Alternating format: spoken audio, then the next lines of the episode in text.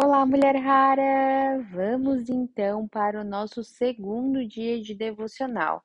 Espero que você esteja comigo até o final, durante esses 21 dias, para a gente ficar unidas no mesmo propósito, do início ao fim.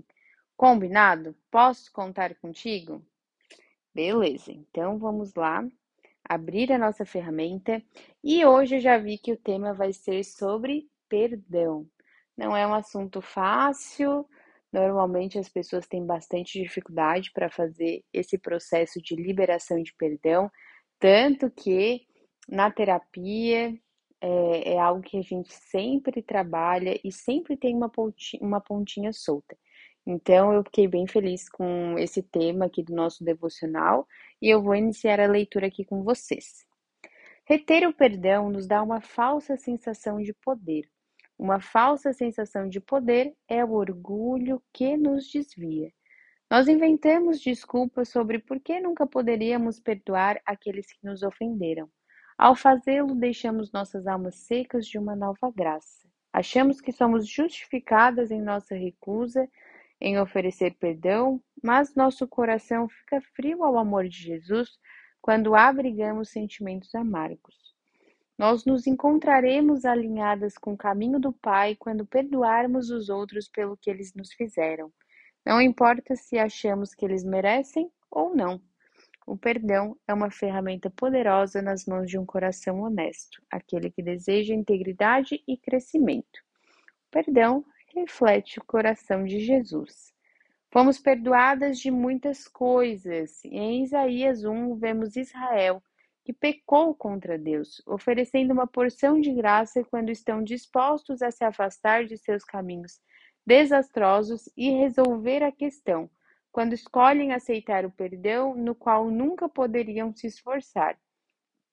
Era um presente que só Deus poderia dar. O mesmo é para nós. Não podemos ganhar nosso perdão, simplesmente pedimos e é dado por um Deus santo e sagrado. Quando aceitamos o perdão de Jesus e o buscamos nos outros, nos aproximamos em unidade e comunhão. Isso nos dá um lembrete saudável do quanto precisamos de Jesus e do quanto precisamos uns dos outros.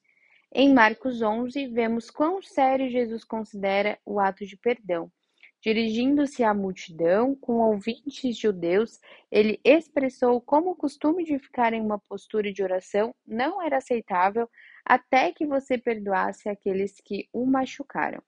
Com o mesmo desejo de ser perdoado, nós perdoamos. Quando perdoamos, não estamos descartando a dor ou a traição que ocorreu. Nós liberamos a ofensa a um Deus que não é estranho à dor ou à traição. O perdão declara que a graça é maior que a amargura ou o ressentimento.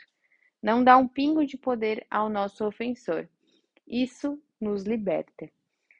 Então, aqui a gente percebe como é, o processo da liberação do perdão é libertador, principalmente ao ofendido. Às vezes a gente acha que esse processo da liberação do perdão é sobre o ofensor, mas na verdade ele nos liberta. Os ofendidos são libertos nesse processo. Às vezes quem te ofendeu, ele nem tem noção da dimensão da dor que te causou. E é só tu que está carregando esse peso contigo.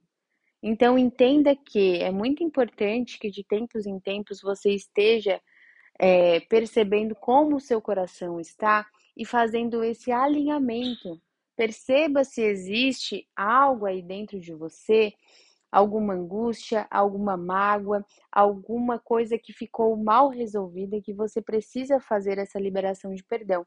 Talvez você esteja resistindo, talvez você esteja nesse lugar de orgulho, mas é muito importante que você esteja atenta, porque é aí que as coisas começam a mudar. Quando você começa a entender que o perdão muitas vezes ele, ele não vai fluir da gente.